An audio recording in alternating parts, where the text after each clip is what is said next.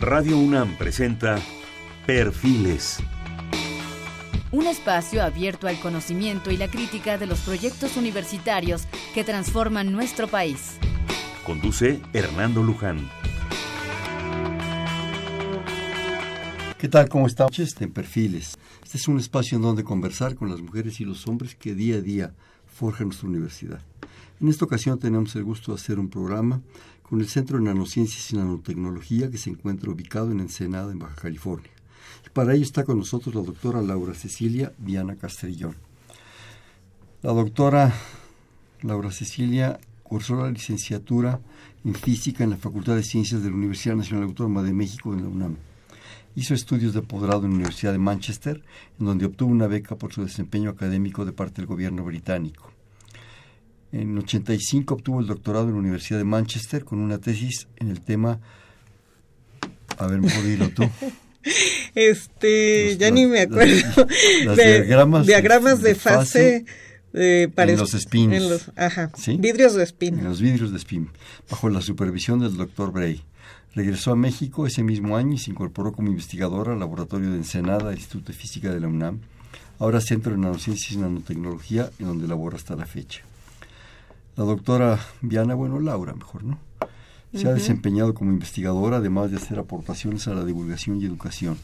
Hasta ahora cuenta con 19 publicaciones en revistas con arbitraje internacional, 340 citas. Mejor eso no lo brincamos porque es un poco aburrido, ¿no? Sí. Le, dieron el premio Sor Juan Inés de la Cruz, entre otras cosas. Su área de especialización es la física estadística de sistemas desordenados dentro y fuera de equilibrio.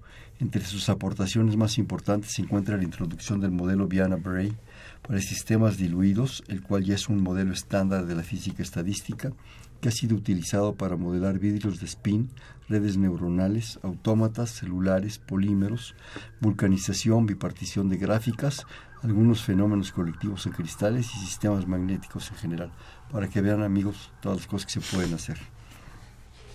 Inició su labor de docencia en la UNAM en el año 78 y desde entonces ha impartido alrededor de 40 cursos tanto a nivel de licenciatura como de posgrado dirigido cuatro tesis de licenciatura, una de maestría y una tesis doctoral, además de haber participado en 14 comités de tesis.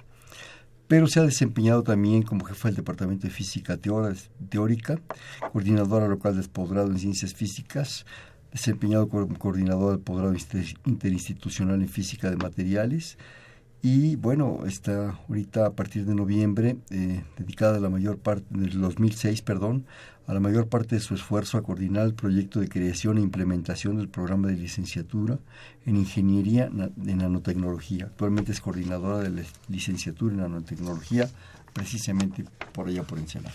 Bienvenida. Muchas gracias por esta oportunidad. Este, espero que hagamos un programa padre, porque yo creo que aquí, eh, según mi punto de vista, y a ver tú qué opinas, como que se interfazan varias cosas. Primero, y es por lo que vamos a empezar, pero déjame primero comentar otras cosas. La nanociencias y la nanotecnología, ¿qué son? Mm. Segundo, ¿por qué existe este centro? ¿Sí? Eh, porque de una, de una fracción, digamos, del, Instituto de Física de la UNAM se genera esto y se va a Ensenada. Y por último, pues el problema esencial que tienes ahorita, que es el, el problema de su, de su estructura académica, de enseñanza, y también pues tus tus afanes por la divulgación de todo esto. Pero vamos por orden. Antes que nada, bienvenida, buenas noches. Buenas noches, muchas gracias. Nanociencias pues, y nanotecnología. A ver, ¿Qué es ¿Qué es? ¿Con qué se come? Bueno, un nanómetro es la millonésima parte de un milímetro. Entonces, cuando tenemos la materia en bulto, se comporta muy diferente que cuando la, la tenemos en estructuras de tamaño nanométrico. Materia en bulto. Materia en bulto, sí. un cristal. un bulto. un cristal es un bulto, sí. Cualquier cosa es un bulto. Eh, se comporta muy diferente cuando son agregados formados por, por unas cuantas moléculas o por cientos o miles de moléculas, pero que el, tamaño de las estructuras tiene tamaño nanométrico. Entonces el comportamiento es completamente diferente y hay que estudiarlo de una manera diferente. Las propiedades son diferentes, etcétera. Entonces, las nanociencias es el estudio de las propiedades de la materia cuando está estructurada en, en partículas o de tamaño nanométrico y la nanotecnología es tratar de entender esas propiedades para hacer desarrollos tecnológicos que aprovechen esas propiedades. ¿Cambian las condiciones cuando son mini, mini, Cambia nano, muchísimo. nano? Cambia ¿Por- por muchísimo qué? todo. Porque porque las, estas partículas, en, en, cuando la materia está en bulto, su área de contacto con el exterior es muy pequeña comparada con el volumen y conforme se va haciendo más pequeñas los agregados, este, el área con el exterior se vuelve mucho más grande con respecto al volumen que, que en el otro caso. Entonces, interactúan por todos los lados. Es un problema de relaciones, Ajá, como los seres humanos. así es. ¿Por qué? así se podría ver. ¿Por qué? Eh, ¿Por qué se comporta así la materia? Sí, porque es un problema de relaciones cuando cambia el tamaño. Porque las materias, la materia cuando está en estructuras nanométricas está interactuando por todos lados de las partículas, interactúan con las moléculas. Es un nivel, es un, es un rango de, de tamaños donde se funden la física, la química, la biología. Todo, todo se vuelve cercano. Y por lo mismo es un tema muy, muy multidisciplinario. Para avanzar y entender bien las cosas hay que tener una formación muy amplia porque eh, pues todo es diferente. Cambia, por, por Sí. una situación escalar cambia. Por cuestión cambia de... todo. Sí, el problema es que cuando uno cambia de escala hay muchas cosas que, que también se escalan de la misma manera y con estos materiales no se escala, sino que cambian las propiedades De plano. de plano.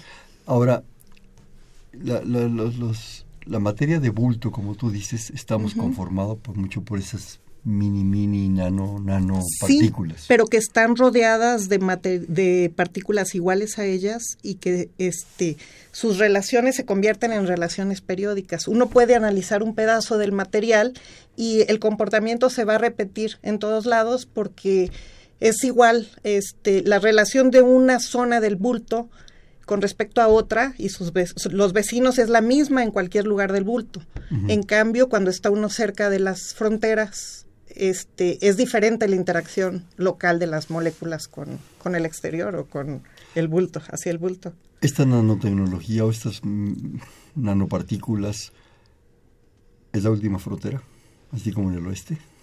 Pues yo creo que hay muchas fron- últimas fronteras. Todavía, todavía va a haber Sí. unas más pequeñas. Sí, sí hay muchas últimas fronteras, pero es un área que se ha venido desarrollando muy, muy rápido y muy fuerte en los últimos años y hay que estar atentos y hay que estar ahí en la línea de cambio y hay que aprovechar eh, para... ¿Por qué? No ¿Para qué?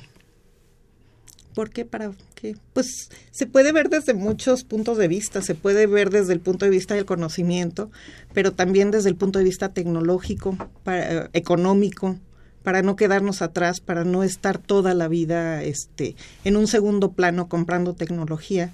Yo creo que es muy importante capacitar a los estudiantes en, en este tipo de, de ciencias para, para no quedarnos tan atrás. ¿Y qué ventajas, Laura, tenemos con este conocimiento? Bueno, el conocimiento por sí es importante, eso, es indiscutible. Nuestro afán como, como animales por saber, somos animales en el fondo, Sí, viles Pero primates. animales que queremos saber. Viles primates que queremos saber, tenemos el afán Ajá. por saber. Eh, independientemente de eso, que eso es, eso, eso es indiscutible, creo yo, mi opinión personal, pero creo que mucha gente, este, ¿qué ventajas tecnológicas o de avance tecnológico ganamos con esto? Con ir a cosas tan mínimas, tan pequeñas. Y no estoy hablando de competencias con otros países, ni de quién va más adelante, ni quién va a llegar primero a la luna. No, no, no, no. ¿Qué, qué ventajas prácticas tenemos en, este, en estos desarrollos? Ya pensando, supongo, en nanotecnología. Por ejemplo, danos ejemplos. Pues es que el tipo de aplicaciones son, eh, Eso- nada más es están, están limitadas por la imaginación. Eh, muchos alumnos que, que piensan en estudiar esta carrera nos preguntan eh, en qué puedo trabajar al salir y cuando ya van en, en la mitad de la carrera no nos vuelven a preguntar. Yo no quiero que nos pregunten en qué puedo trabajar, sino que me digan en qué van a trabajar. Es tan amplio el tipo de cosas que pueden hacer, es tan grande el mundo y hemos es, trabajado porque tengan una formación lo más amplia posible, que tienen que voltear hacia todos lados y ver qué puedo hacer con estas cosas que he aprendido, ¿no? Y eso quiero- se me hace muy suave. Yo quisiera que nos dijeras qué pueden hacer. ¿Qué pueden hacer? Eh, el- Ejemplos, vaya. Sí, ejemplos. Es amplísima eh, una formación de un nanotecnólogo es amplísima. Nosotros, por ejemplo, ofrecemos cuatro profundizaciones. La estructura de nuestra carrera es que durante los dos primeros años aprenden, los hacemos trabajar durísimo, pero aprenden física, matemáticas, química, biología, aprenden eh, diseño de ingeniería, este, llevan un año de clases de español. Eh, español. Sí, para que aprendan a escribir y a ah. expresarse correctamente, ¿no? sí, llevan un año de clases. De, es muy importante que aprendan a escribir. Llevan clases de análisis económico, llevan clases de ética, llevan clases de muchas cosas. Y, la segunda mitad ya escogen, llevan unas materias comunes que tienen que ver con, con técnicas especiales de, de, nano, nano lo que sea, y aparte escogen cuál va a ser su especialidad. Entonces tenemos cuatro especialidades, una es biotecnología, otra es catálisis ambiental, otra es nanoestructuras y otra es microelectrónica y nanofabricación. Entonces cada una de esos perfiles es completamente amplísimo y se pueden hacer muchas cosas.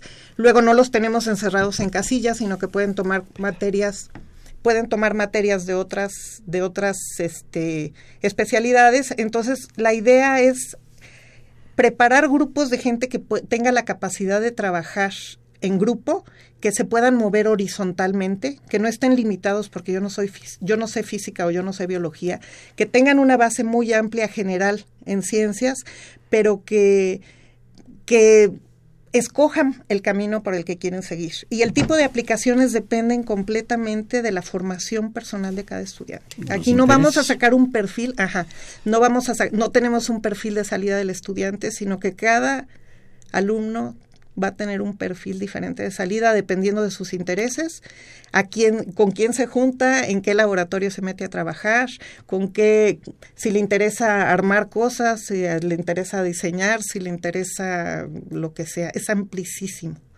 Pero sí me gustaría, vuelvo al asunto, Ejemplos. Ejemplos en cada una de las áreas, no te me vayas, por favor. por ejemplo, en biotecnología, tenemos este, investigadores en el centro que trabajan en eh, el uso de cápsides virales para este se funcionalizan y se, se, se está estudiando en la posibilidad de que reconozcan células de cáncer se fijen en la célula cancerígena y que puedan suministrar fármacos nada más a las células que están enfermas y no a las demás, ¿no? O, también se les pueden esas bárbaras esas quimios que, que, destruyen horrible, ajá, este, sí, que, yo espero que dentro de algunos, de pocos años, empiece a cambiar la naturaleza de las quimios y que se vuelvan más específicas, que no ataquen a todas las células, sino nada más a las que están enfermas. O también se pueden utilizar para este, imagenología, entonces se les ponen unas este, partículas luminescentes y entonces reconocen la célula, el tumor, se le adhieren al tumor y entonces es, es posible ver este, por la luminiscencia dónde están localizados los tumores. Una pregunta, independientemente de los otros ejemplos, ¿cómo haces para introducirlas? Ah, por inyección. Simplemente por una inyección. Y la idea es que el, por el torrente sanguíneo se va, la, se va la partícula, reconoce la, la célula cancerosa, se le adhiere y entonces ya puede suministrar el fármaco o servir de marcador para hacer imagenología. ¿no? Ahí el punto es el reconocimiento y llegue al punto preciso. y que, y que tengan afinidad para que se pegue y, todo eso. Entonces, que no rechace otra ajá, que, que, hay que saber biología, biología y biología, ¿no? Pero biología en serio. ¿eh? Biología en serio. Entonces tenemos grupo trabajando en eso. Este, en tecnología ambiental, por ejemplo, desarrollo de catalizadores que vuelvan más este, eficientes las gasolinas, por ejemplo, este, para degradar los, los desechos dañinos de la gasolina cuando se quema, este, degradar los desechos, para hacer bioremediación, que si hay un derrame de petróleo en un lugar, este, desarrollar algo que hace bioremediación y, compone. no nomás este, andarlo ahí. Ajá, entonces es detección, es este procesamiento de, eh, o sea, las gasolinas, ¿no? Hacerlas más eficientes, que tengan menos desechos perjudiciales. Eh, y hacerlos probablemente más biodegradables, ¿no? Sí, precisamente, ¿no? Encontrar mecanismos de degradación de las, de las gasolinas para que sean menos contaminantes. Este, hay un, campo amplísimo en, en biocatálisis para todo eso. Luego, este, nanoestructuras. Nanoestructuras, ahí es donde, eh, bueno, nuestros alumnos están más enfocados, los de nanoestructuras, en la parte de análisis teórico menos aplicaciones prácticas y más desarrollo teórico, quizá por el perfil de los investigadores que tenemos en el centro, que son más de carácter teórico pero es este estudio de puntos cuánticos, de alambres cuánticos, de este y entonces es hacer simulaciones. ¿Qué son esos puntos cuánticos y alambres cuánticos? Son este es hacia donde va la, microelectrónica a nivel pequeñitititito, donde podemos utilizar eh, Ok, el comportamiento cuántico se genera porque cuando una partícula se confina en tiempo y en espacio empiezan a surgir todas sus propiedades cuánticas. Entonces esa es la idea, ¿no? encontrar la manera de encajonar las partículas y utilizar, eh, por ejemplo, el spin de la partícula para almacenar información. Entonces hay ahorita mucho... ¿Es lo que tú hacías que leíamos hace un momento? No. Bueno, entonces ahorita pasamos a eso. Esa era otra cosa que, ya ni me acuerdo. Tiene que ver con spines también de la partícula, pero se eh, hay grupos de trabajo trabajando en la computación cuántica. No sé qué tan fantasiosa sea, si va a llegar a algún lugar o, o no. ¿Por qué? ¿Qué es eso? Computación cuántica, pues es, es, utilizar, en vez de utilizar bits, así como se utilizan ahorita en, las computadoras, la idea es utilizar el spin de, de los átomos, arriba y hacia arriba y hacia abajo, para almacenar información. No explicas qué es el spin? El spin. Eso sí te has de acordar. Sí, bueno, una partícula tiene diferentes números cuánticos y uno es el spin y tiene que ver con este eh, el momento angular de, la partícula. como de rotación. Como de rotación de, la, partícula. Este, si uno ve hacia dónde rota una partícula y utiliza uno su, su mano derecha, el dedo gordo sería el equivalente del spin. Va hacia arriba si la partícula gira hacia donde se mueve la mano. Es un efecto de rotación. es un efecto de rotación de la partícula que tienen todas las las partículas, las partículas se divide toda la naturaleza en, en partículas con spin entero o spin un medio. Ajá. Bueno, pero ese ya es otro rollo que no. pero está bien bonito el asunto. Está muy bonito y muy interesante. padre. Sí, que son los fermiones y los bosones, ¿no? Pero ese ya es otro rollo que prefiero no meterme. Y las del sabor y el color y no sé cuánto, pero bueno, sí, eso ya nos, nos llevaría otros, dos, otros dos programas. Pero bueno, este, en nanoestructuras, este, por el perfil de nuestros investigadores, está más orientado a la parte teórica, que es muy interesante, pero es hay para todos ahí, tenemos para todos. Y luego el último este, eje de profundización es microelectrónica y nanofabricación.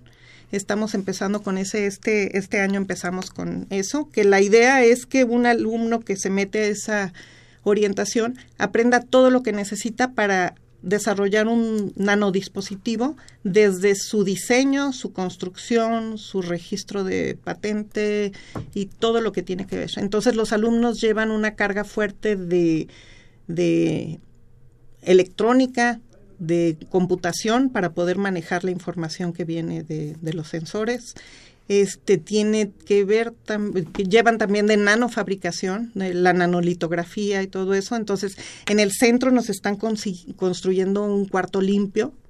Se va a hacer, eh, está aprobado el proyecto nacional de nanofabricación, que creo que aquí estuvo el director del Centro de Nanociencias hablando del proyecto hace pocas semanas. Un par de, un par de meses. Un par de meses. Este, entonces va a ser una, ahorita es la orientación más popular, todos los estudiantes casi quieren estudiar esa por, por, la novedad de entrar al cuarto limpio. ¿Qué es el cuarto limpio? El cuarto limpio, los cuartos limpios son cuartos donde se construyen cosas de tamaño nanométrico, por ejemplo, la nanolitografía.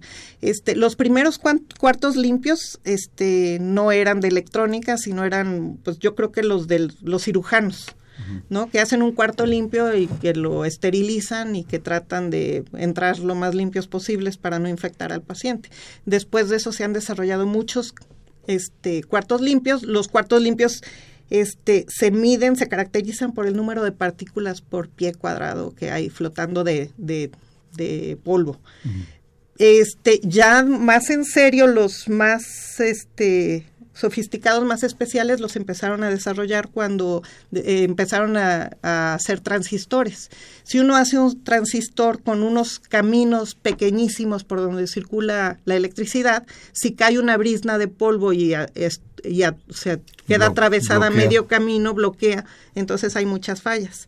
Entonces son, son cuartos que tienen presión al revés, o sea, en vez de que haya, echan aire hacia afuera para que no entre nada de polvo y tienen una, un, cuarto anterior este, donde se visten eh, con mucho más cuidado que un cirujano. La zona de, de cambio entre afuera y adentro, ajá, para mitigar, que es la zona donde ya está semi limpio y ahí se visten. Entonces tienen que entrar con ropa especial, con máscaras, con guantes, con botas. No se pueden poner ni perfume, ni haber fumado, ni maquillaje, ni nada, porque cualquier partícula que, que venga del maquillaje, del barniz de uñas, de, del perfume, de cualquier cosa puede echar a perder. Entonces es, es algo muy interesante y, suave. ahí, conoces las, las, realidades. Tienen este problemas que uno ni se imagina, porque si usan en una mesa una pintura que no es la adecuada, este el barniz de pintura se puede evaporar y contaminar algo la ropa se tiene que lavar en unas, mandar a lavar a, unos lugares especiales con lavadoras especiales y todo es todo un show lo del el asunto del cuarto limpio. Ahí entras, ahí entras verdaderamente como eres, ¿no? esas verdades solamente los jabones las conocen, ¿verdad? Cuando nos bañamos. Oye, dijiste algo que yo quisiera que no se nos pasara, eh, la competitividad. Eh, hacemos esto por ser competitivos en el mundo. Pues es una de las muchas motivaciones. pero, pero sí quisiera que, viéramos ese punto. Eh, yo no dudo de la capacidad del de, de, Centro de Ensenada, de todos ustedes, de sus alumnos, y me encanta, me da orgullo que exista. De los recursos, de tener su cuarto limpio y el sucio también, y lo que tú quieras. El punto es al que quiero llegar, que para tener esas cosas requieres una barbaridad de recursos. Cuesta mucho hacerlo. Cuesta más no hacerlo, porque en ciencias cuesta más no hacer eso, ¿sí? Pero cuando vemos que hay países que realmente le invierten a esto, en serio, que no, no andan escatimando el Producto Interno Bruto, ni andan escatimando una cosa. Y yo creo que en México están cambiando las actitudes. Cada vez se está apoyando más, cosa que es muy loable por todas las opciones. Las instituciones, las cámaras de diputados y de senadores, como que, está, como que están cayendo eh, eh, les está cayendo el 20, como decíamos. Pero creo que en México sigue, no, más bien no sigue siendo suficiente. Siento, y tú me corriges por favor, que vamos un paso atrás de los japoneses, los holandeses, los no sé qué. Vamos, sí, yo creo que vamos muchos pasos atrás de, de muchos, pero pues hay que contribuir con, con un granito de arena este, lo importante es hacerlo. Lo importante es hacerlo. Una de las características, yo siempre me, he puesto a pensar, ¿por qué si tenemos muy buenos científicos, por qué no podemos desarrollar tecnología? Hay un hueco, hay un, por un lado están los que, este, sí, hay un gap, hay una brecha entre la teoría y la práctica y tenemos que enseñar a los alumnos a, a desarrollar cosas, a ser creativos, a construir, a pensar. Eh, yo creo que eso no tiene tanto que ver con recursos, sino con motivación, con buscar actividades que sean, este, que estimulen la imaginación, la creatividad, el trabajo. Hay que desarrollar mucho trabajo en equipo, hay que este, abrir los ojos hacia todos lados, hay que buscar. Entonces yo creo que este, no podemos cooperar con muchos, somos una escuelita pequeña con pocos estudiantes, pero yo creo que van a oír hablar de nosotros en unos años. Van, a empezar a, vamos a empezar a tener buenos frutos, yo, yo espero. Para pensar somos buenos. Bueno, son ustedes buenos. Pues Porque espero. que dijiste de la brecha, me imaginé entre la parte teórica, que en loco que mientras la neurona te funcione, lo decíamos hace un momento, qué padre Qué padre porque te puedes imaginar, pensar, promover, propiciar cosas. El problema es llevarlo a cabo. Para esa primera parte, ¿son buenos tus estudiantes? ¿Son buenos tus investigadores? Yo espero que nuestros alumnos sean mucho mejor que nosotros que no tengamos una fábrica de clones, que nos reproduzcamos y que creemos eh, este profesionistas iguales a nosotros, sino tratar de encontrar... van mejorando la generación. Sí, mejorando, pero no en la misma línea, sino volviéndonos más universales, más amplios, con más imaginación, con más recursos. Dar una, tratar de encontrar actividades que, que, que conviertan, que nuestros estudiantes al rato se los estén peleando porque los quieren en su equipo de trabajo porque les van a aportar cosas extras, ¿no? Espero, este, no, estoy hablando ahorita de, del centro nada más. Este, en el futuro ya veremos. Yo tengo un hijo que estudió Engineering Science en la Universidad de Penn State y hizo un minor en nanotecnología. Y tuve la oportunidad durante los cuatro años que estuvo él allá de meterme, ver todas las tareas que le dejaban, todas las actividades, todas las no sé qué. Y yo creo que estamos más bonitos nosotros. Me gusta más el programa, que tenemos nosotros. Me gusta mucho más que, que lo que a él le dieron. Eh, yo creo que una de las bases más importantes, me pongo a menudo a pensar cuál es la diferencia entre una, una de las diferencias entre una universidad de prestigio y una no de tanto prestigio. ¿Cuál es? Creo, Nosotros somos de mucho prestigio. Sí, sí, pero estoy pensando a otro nivel. Eh, a lo que me refiero es que este, una cosa importantísima es el nivel de los estudiantes que ingresan. Ajá. Cuando uno tiene estudiantes muy buenos de primer ingreso, casi que ni tiene que hacer nada. Los estudiantes nada más es cosa de coordinar trabajo, ponerlos a trabajar, pastorearlos y van a salir bien. Entonces yo creo que el proceso de selección de los alumnos es algo importante.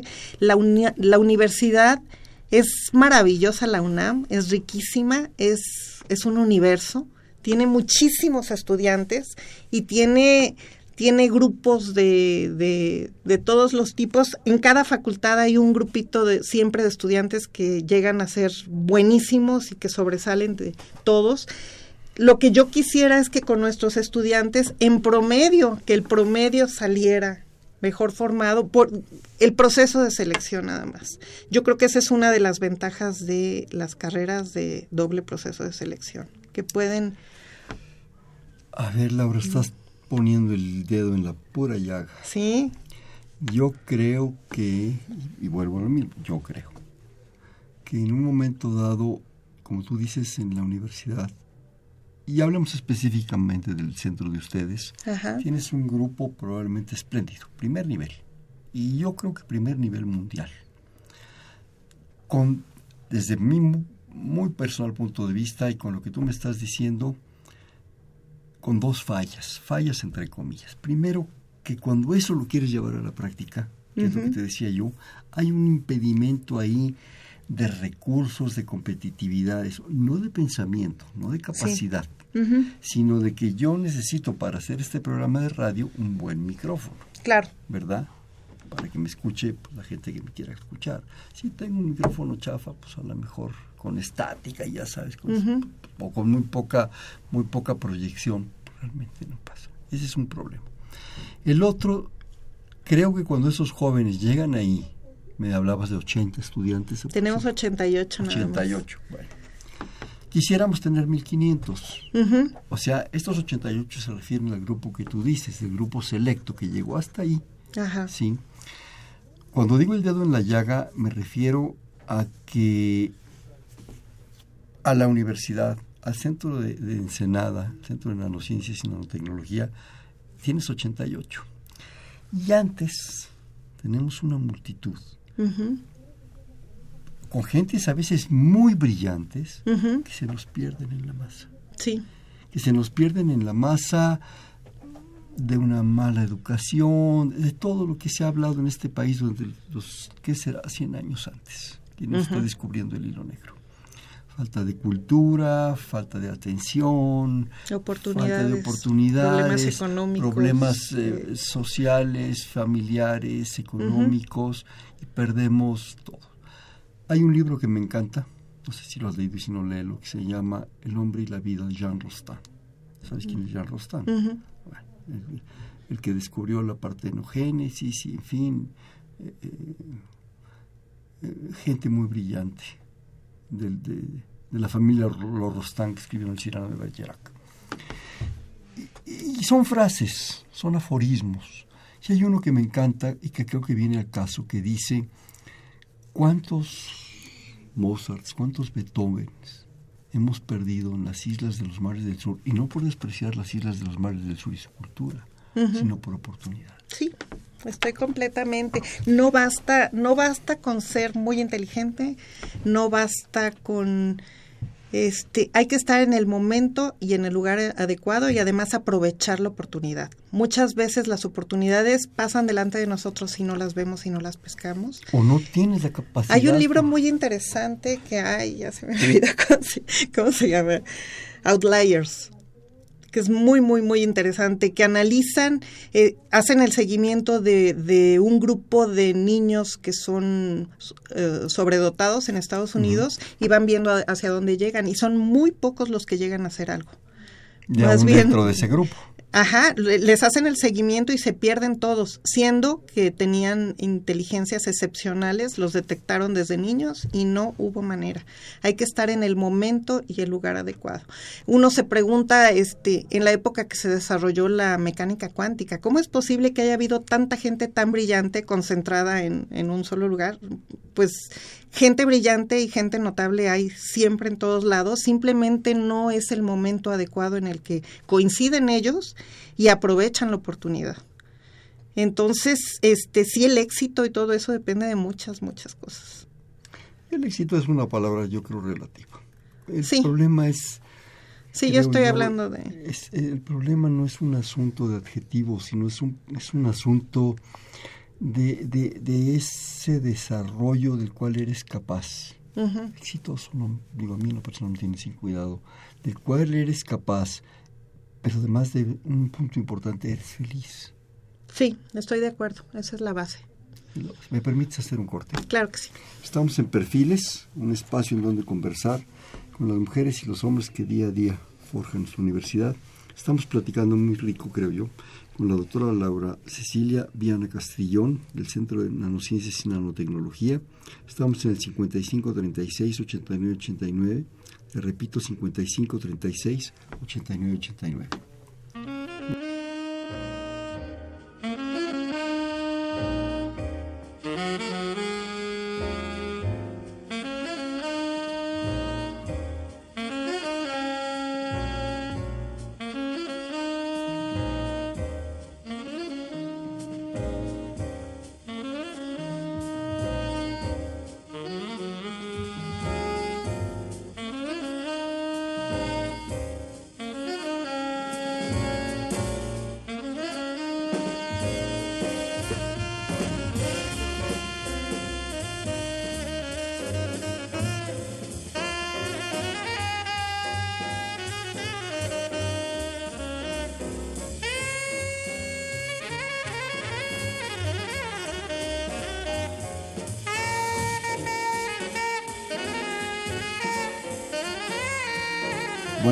estamos en Perfil, es un espacio en donde conversar con las mujeres y los hombres que día a día forjan nuestra universidad. Estamos con la doctora Laura Cecilia Viana Castrillón del Centro de Nanociencias y Nanotecnología. Cuando me enviaste tu información, que me hiciste favor de enviarla, este, mm, bueno, yo tenía algunos antecedentes, estuvo aquí el director de ustedes, como decíamos, hace unas semanas. Eh, esto surge de, un, de, una sección, de un departamento del Instituto de Física, nuestro Instituto de Física, que es de los grandes, prestigiados, viejos, viejos en el sentido de experiencia, ¿no? Este, ¿Cómo va surgiendo? ¿Qué, qué, qué, qué información tienes tú? ¿Es un movimiento mundial? Eh, ¿Se pone de moda? ¿Qué pasó? No, yo creo el, el centro eh, tuvo sus raíces en el Observatorio Astronómico Nacional. Mm. Eh, hace muchos años, desafortunadamente he oído miles de veces la historia, pero no me sé las fechas ni nada de eso. Pero hicieron este el observatorio de San Pedro Mártir en, en Baja California. Entonces la UNAM decidió poner ahí una base para servir de apoyo logístico para el observatorio. Entonces se abrió una un departamento, podríamos decir, del, del Instituto de Astronomía, que todavía sigue igual, todavía no se convierte en centro ni nada, sigue siendo una subdependencia del Instituto de Astronomía. Y pues años después un grupo de personas de México querían salir a vivir fuera y pues este, les abrieron allá un departamento de el que se llamó el Laboratorio de Ensenada, que era un departamento del Instituto de Física. Yo llegué allá hace me da horror decirlo, hace 25, no, hace 30 años. Acabo de cumplir 30 años que llegué allá. Este, había como seis investigadores y era un lugar pequeñitito, estaba estrenando instalaciones nuevas. Y empezó a migrar la gente para allá. Inicialmente lo que hacían era física de superficies. Entonces la física de superficies en cierta manera pues se acerca a lo nano, bueno, porque una superficie es una... monomolecular, ¿no? Las superficies, ajá, hacen depósitos de, de pocas capas en, en, las superficies de algunos materiales. Entonces, como que fue el desarrollo, eh, iban físicos únicamente en aquella época y después empezaron a llegar químicos. Y este llegó un momento en que eh, se creó un centro que se llamó el Centro de la Materia Condensada, un nombre un poco raro, porque todo el mundo preguntaba, ¿y qué es eso de la leche condensada? Y no sé qué. Este, sí, un nombre muy raro que nadie entendía, todo el mundo preguntaba, ¿y qué es eso de la materia condensada? Pero bueno, ya se independizó como centro. En el 2008 se hizo un proyecto para transformarlo en un centro ya de nanociencias y nanotecnología. Yo todavía siento que la palabra nanociencias es una realidad, nanotecnología es una como una un deseo fuerte, ¿no? Para nosotros, porque por la estructura de la ciencia en México estamos más en eh, la tecnología nos cuesta trabajo, ¿no? No existen los caminos, no existe la costumbre, entonces poco a poco se ha ido abriendo, haciendo los los recursos, ajá, este, sí es muy difícil desarrollar. la, nanotecnología en, en, los países desarrollados la se desarrolla con una componente muy, muy fuerte de capital privado. Y entonces acá como no estamos en la frontera del desarrollo tecnológico, pues las compañías privadas no invierten esas cantidades de dinero. Entonces estamos en muchas desventajas. Y este, ya se me fue la... Toma agua. sí, emocionada que vas encarregado. Nuestra invitada está tomando aire y agua. un segundo, una... Entonces, este... What?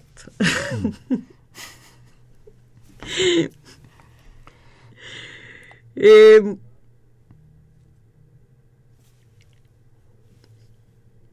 este espacio es para que respire.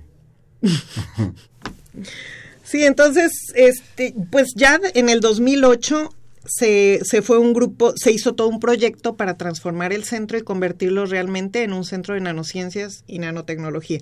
Entonces, como parte de ese proyecto, se hizo el desarrollo de la licenciatura en nanotecnología y también se llevó un grupo de biotecnólogos para complementar. Como dijimos al principio, la nanotecnología es muy amplia, es multidisciplinaria y una de las áreas donde se está desarrollando más rápidamente la nanotecnología es en el área biológica. Entonces se fue un grupo del Instituto de Biotecnología de la UNAM a trabajar allá. El de Cuernavaca. El de Cuernavaca y se desarrolló el proyecto de creación de la licenciatura y este en eso estamos desde el 2008 para acá. Ahora, ahorita me, me comentabas el día que estuvimos hablando por teléfono, la primera vez que nos contactamos, que ese es ahorita tu mero mole proyecto de licenciatura. Independientemente de esta justificación que nos has dado de su creación y el por qué formar gente, platícanos de él. Insiste en el por qué formar la gente, pero también qué hacen, cómo, cómo, está conformado, qué sucede en ese proyecto. El de creación de la licenciatura. Pues eh, el, el, anterior coordinador, ah, bueno, ya no es el anterior, sino el anterior al anterior, el, ah. sí, René Drucker, en alguna visita allá a Ensenada le sugirió al director que desarrolláramos una licenciatura y nada más fue un comentario al aire, pero bastó de semilla porque me fascina esto. Y abracé proyecto y no lo he soltado desde entonces. De hecho, dejaste la investigación. Dejé la investigación porque esto es un trabajo de tiempo completo eh, pues sí, eh, desde definir perfiles hasta el desarrollo de todos los planes de estudio y todo eso, ya, ya van como unos 10 años, yo creo, de, de trabajar en este proyecto que me ha fascinado. ¿Hacia dónde vas? ¿Cómo lo piensas? ¿Cómo lo concebí?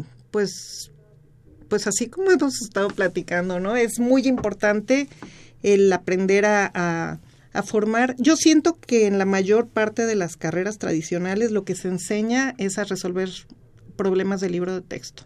Tenemos que enseñar a los estudiantes a, a, salirse de los libros de, de, texto y trabajar en problemas reales, ¿no? Y a tener una eh, yo creo que le ayuda mucho tener una formación multidisciplinaria donde cada alumno escoge su camino y, es, mm. y trabaja.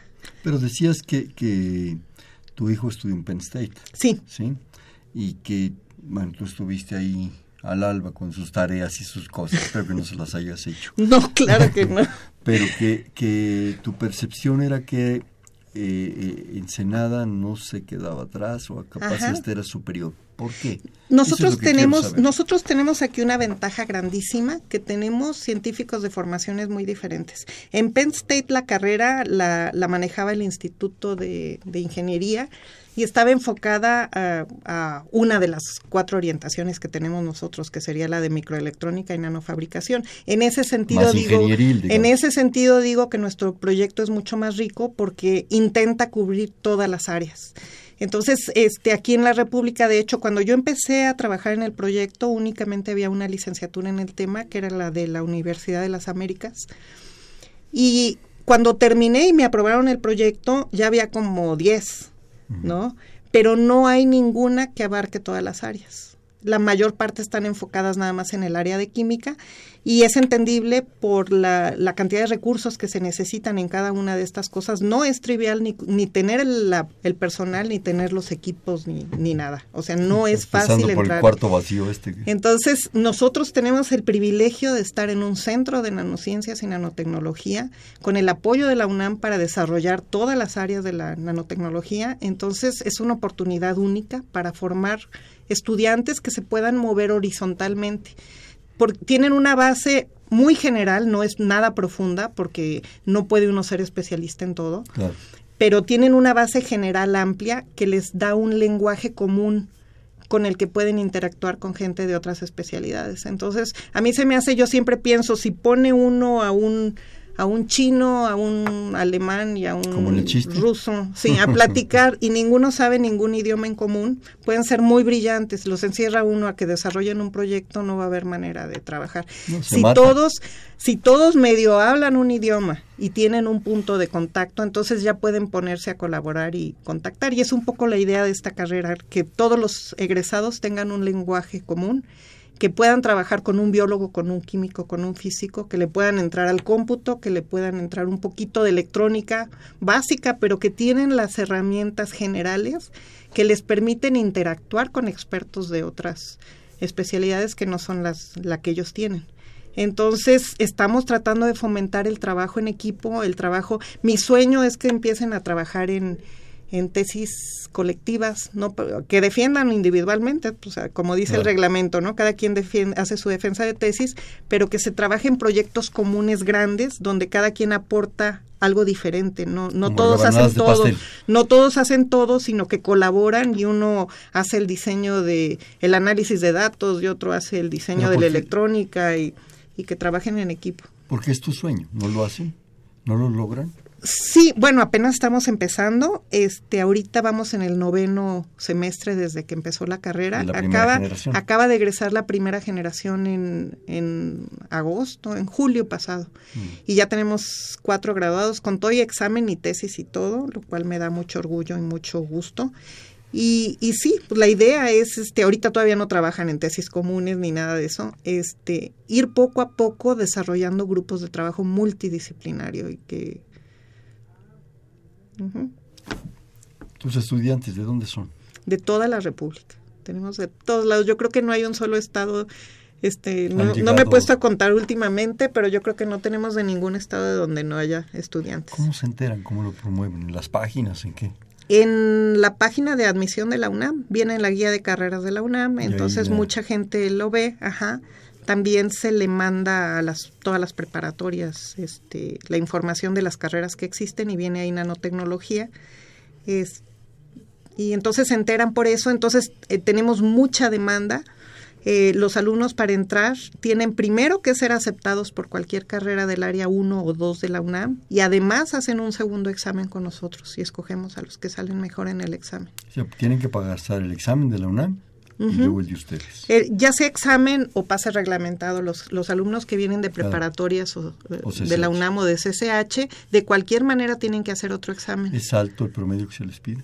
No les pedimos promedio, nada más les hacemos examen. No, no, pero tienen que pasar el, examen de la UNAM a los que, a los que lo... Con lo que pasen. Lo que pasa es que el ingreso a la UNAM para estudiantes que vienen de preparatoria que no sea de la UNAM es como tirarle a una diana.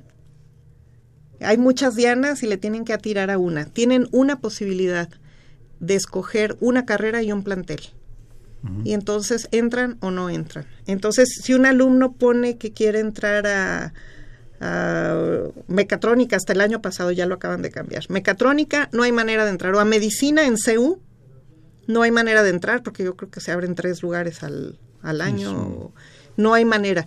Pero si escogen una carrera de baja demanda, entran fácil. Entonces, yo no veo ni qué medio tienen ni nada. Yo nada más pido como requisito que sean admitidos en cualquier carrera. Pueden ellos solicitar una de no tan alta demanda y, y, luego van con ustedes. Y luego aparte hacen un examen con nosotros. A mí no me importa con cuánto puntaje entraron a la UNAM, qué promedio tienen ni nada, sino nada más el resultado del examen. ¿Con qué criterio los seleccionas? El, les hacemos examen de matemáticas, que es precálculo para emparejarlos, porque admitimos alumnos que vienen de área 1 o de área 2, entonces no les hacemos examen de cálculo, sino es precálculo un examen de, de, matemáticas, otro examen de inglés y español y otro examen, ellos escogen si quieren hacer un examen de física o uno de química y biología.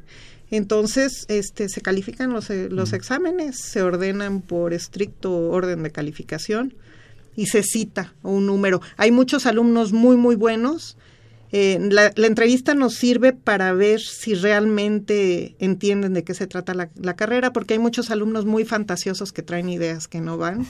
Y entonces a lo mejor fue el tercero de, en calificación de todos los que presentaron, pero tiene una idea fantasiosa, entonces platicamos con él, le decimos, no, pues no va por ahí, mejor hasta tal cosa, escribe novelas de ciencia ficción o es alguna otra cosa así. ¿Te llegan extranjeros?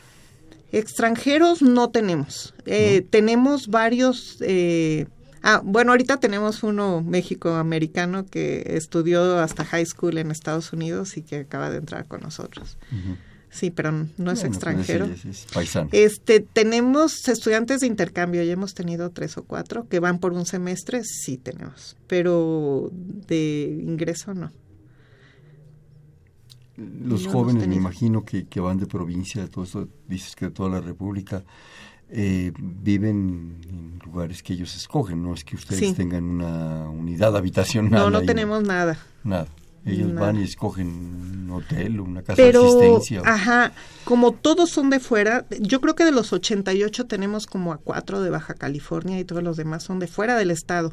Entonces, por lo mismo, funcionan como una gran familia entre ellos, se apoyan este no es una sola familia, son como dos o tres familias porque se, se, agrupan, pero se apoyan mucho y se ayudan. Entonces, cuando llega alguien nuevo, luego, luego lo, lo, cobijan. los demás, lo cobijan y lo ayudan y le, sugieren cosas y todo eso. Entonces, nada más le pedimos a los estudiantes que lleguen una semana antes del inicio de clases y todos consiguen muy rápido porque tienen ahí información de... Si en este momento hay algún joven que espero que lo haya, que se interesa en esto, ¿cómo se puede enterarlo? Pues que consulte la página de la licenciatura. Siempre que me pregunten. Sí, pues licenciatura en nanotecnología una. ¿Tienes algún.? Y ya este. Sí, este www.nanolic.unam.mx. Otra vez despacito. este, nanolic. www. www.nanolic.unam.mx. Y si se les olvida, pues nada más ponen en Google licenciatura en nanotecnología UNAM y llegan con eso. Oye, la planta docente. La planta docente, en nuestro caso es complejo. Este, como la mitad de nuestros profesores son investigadores. El resto tenemos profesores de asignatura. ¿Por qué? Porque nuestra carrera es multidisciplinaria y no podemos dar nosotros todas las materias. Investigadores de cada caso está difícil. Claro, no, no solo eso, sino que pues no estamos capacitados para dar clases de español. No estamos capacitados para dar clases de español, ni de inglés, ni de ética, ni de, ni de análisis económico, ni desarrollo de proyectos, ni nada de ese tipo de cosas. Claro. Oye, mira, me están llegando aquí un par de, de, participación de nuestro público. La señora Hilda de San Román desde Toluca. Le da mucho gusto que a Laura le guste más el plan de estudios de la Universidad Nacional Autónoma de México que del extranjero, concretamente Penn State. Esto es un orgullo para México porque demuestra que a nivel superior en la UNAM hay una formación sólida tanto en la Facultad de Ciencias como en la universidad en general. Comentario pues me da mucho gusto que les dé gusto. A mí también me da mucho gusto. que, me dé gusto. sí. bueno, y luego, bueno, hace otra llamada, otro comentario de la misma señora de San Román. Le volvemos a agradecer también desde Toluca. Varias preguntas, vamos una por una. ¿Cómo van a orientar a los alumnos? ¿En qué Supongo que en momentos de egresados de egresados. Supongo. la experiencia que tenemos con los poquitos egresados, nuestras dos primeras generaciones fueron muy pequeñas porque cuando abrimos la licenciatura no teníamos instalaciones y pudimos aceptar pocos. A partir de la tercera generación ya aceptamos. Nuestro tope es 32 por generación. cuatro generaciones, ¿no? Eh, está en ya la quinta. La quinta, bueno. ingresó la quinta. La quinta ingresó. Ajá. Mm. Este y la pregunta era cómo los vamos a orientar cuando entran.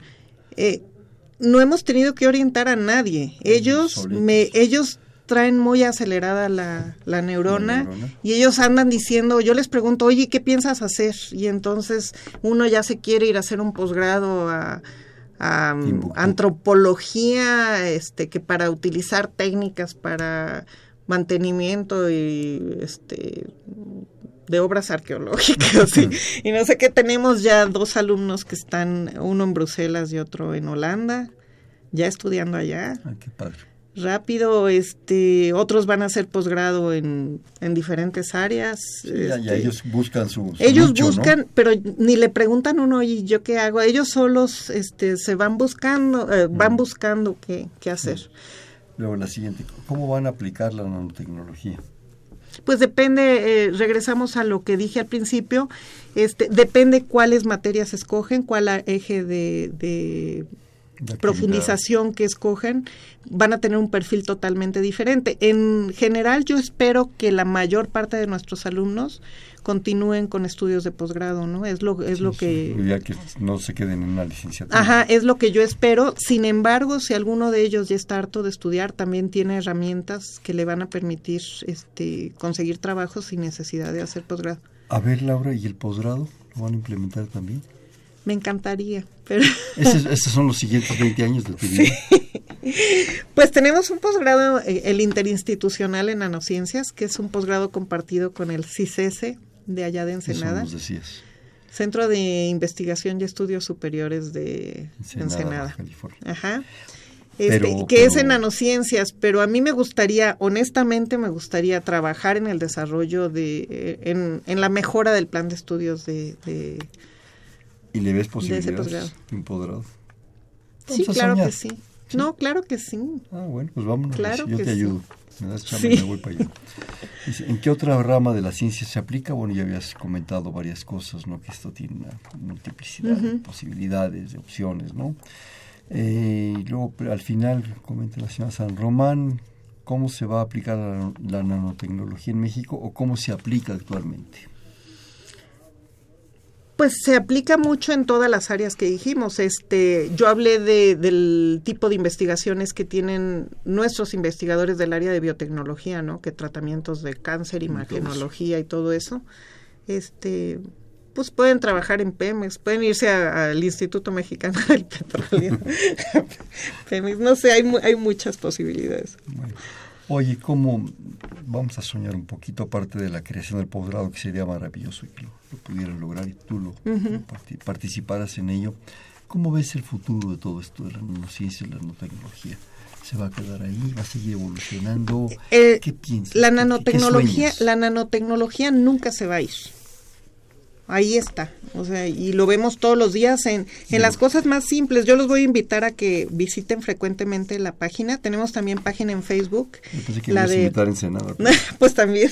La página de Facebook es una página muy dinámica donde me la paso poniendo noticias de nanociencias y realmente se va a quedar ahí para siempre, ¿no? Y en, en muchos ámbitos, por ejemplo, que una noticia que ya desarrollaron una bicicleta mucho para, de carreras mucho más ligera y más resistente y más no sé qué, bueno, ¿qué hacen? Pues meten fibras eh, nanofibras y las mezclan con los materiales para que les den más robustez y al mismo Y tiempo que es más resistencia y entonces usan menos material y es mucho más ligera y para desarrollo de equipo deportivo, para pinturas que no se les pegue es, es hacer este pinturas, por ejemplo, para un carro para que no se tengan que lavar los carros, ¿no? Entonces toda la, la ya vi una película de una pintura así que no, no es comercial, pero le echan cubetas de lodo y en unos segundos se le escurre todo el lodo y queda limpiecito, ¿no? Entonces hay ropa que parece cochinada, pero ropa que no se tiene que lavar porque este tiene combate las bacterias, no no se moja, no tiene olores, este, o sea, hay O sea, las aplicaciones donde uno voltea a ver y lo que se necesita es imaginación para perseguir las aplicaciones, para pensar. Entonces es conveniente estar leyendo qué está haciendo otra gente, pues para que a uno también Claro. se le ocurran cosas. Bueno, y lo que nos comentábamos de, de la, la aplicación en cuestiones de, de células, especialmente en cosas de medicina, de salud, células cancerosas, es Sí. vital, es brutal. Es, es nuevos materiales, me imagino, nuevas resistencias. Yo creo que el, el mundo está abierto especialmente para esos Y nunca ¿no? se va a ir. La nanotecnología ya está ahí, en la electrónica está para pues desarrollo de teléfonos celulares, computadoras, todo eso llevan a, ahorita hemos vivido en la época de la microelectrónica, pero ya vamos a la nanoelectrónica. Mm. Ajá, entonces ahí va a estar siempre. Oye, desgraciadamente ya se nos acabó el programa. Quedan un Pues par ni de- un modo. par de minutos, ya tú dices si nos seguimos. Este, ¿Qué tal si nos haces una última reflexión, un último comentario, el que tú quieras? Un minuto. Pues me gustaría invitar a los jóvenes a que consideren carreras nuevas, que eh, pues ya hay muchos ingenieros, muchos este, en las carreras tradicionales que consideren nuevas carreras. La UNAM ha estado abriendo muchas carreras nuevas los últimos años y por lo que dijo el nuevo rector parece ser que esa es la línea, ¿no? Buscar carreras multidisciplinarias. Esa es, esta es una característica de esta carrera que es multidisciplinaria. Entonces, si les gusta todo y no, no pueden decidirse por cuál camino seguir, yo les recomiendo una carrera multidisciplinaria como la nanotecnología. Está muy padre, tienen muchas oportunidades eh, y pues ojalá que, que consideren este tipo de carreras. Oye, vamos a jugar bote pronto. Yo te digo una palabra y me dices inmediatamente Ay, que se te no. venga. Sí, ay, sí. Y la que se te venga la mente. ¿Sí? Ciencia. Una Tecnología. tecnología, practicidad. Trabarse. Laura, Este, nanotecnología. futuro y presente. Nanociencias. Nanociencias, interesantísimo. Un nuevo, un nuevo posgrado en nanociencias. Le entramos. ¿Quién es Laura? ¿Quién es Laura? Uh, muchas cosas. Bueno, este fue Perfil, es un espacio en donde conversar con las mujeres y los hombres que día a día forjan nuestra universidad. Estuvo con nosotros del Centro de Nanociencias y Nanotecnología la doctora Laura Cecilia Viana Castrillón. Laura, muchísimas gracias. Muchísimas gracias a ti este, por esta En la oportunidad. coordinación la doctora Silvia Torres, en la producción Fernando Pérez, en los controles Humber- este, Socorro Montes, perdón, en la conducción Hernando Luján. Este fue Perfil, es un espacio en donde conversar con las mujeres y los hombres que día a día forjan nuestra universidad. Gracias, buenas noches. Perfiles. Un programa de Radio UNAM.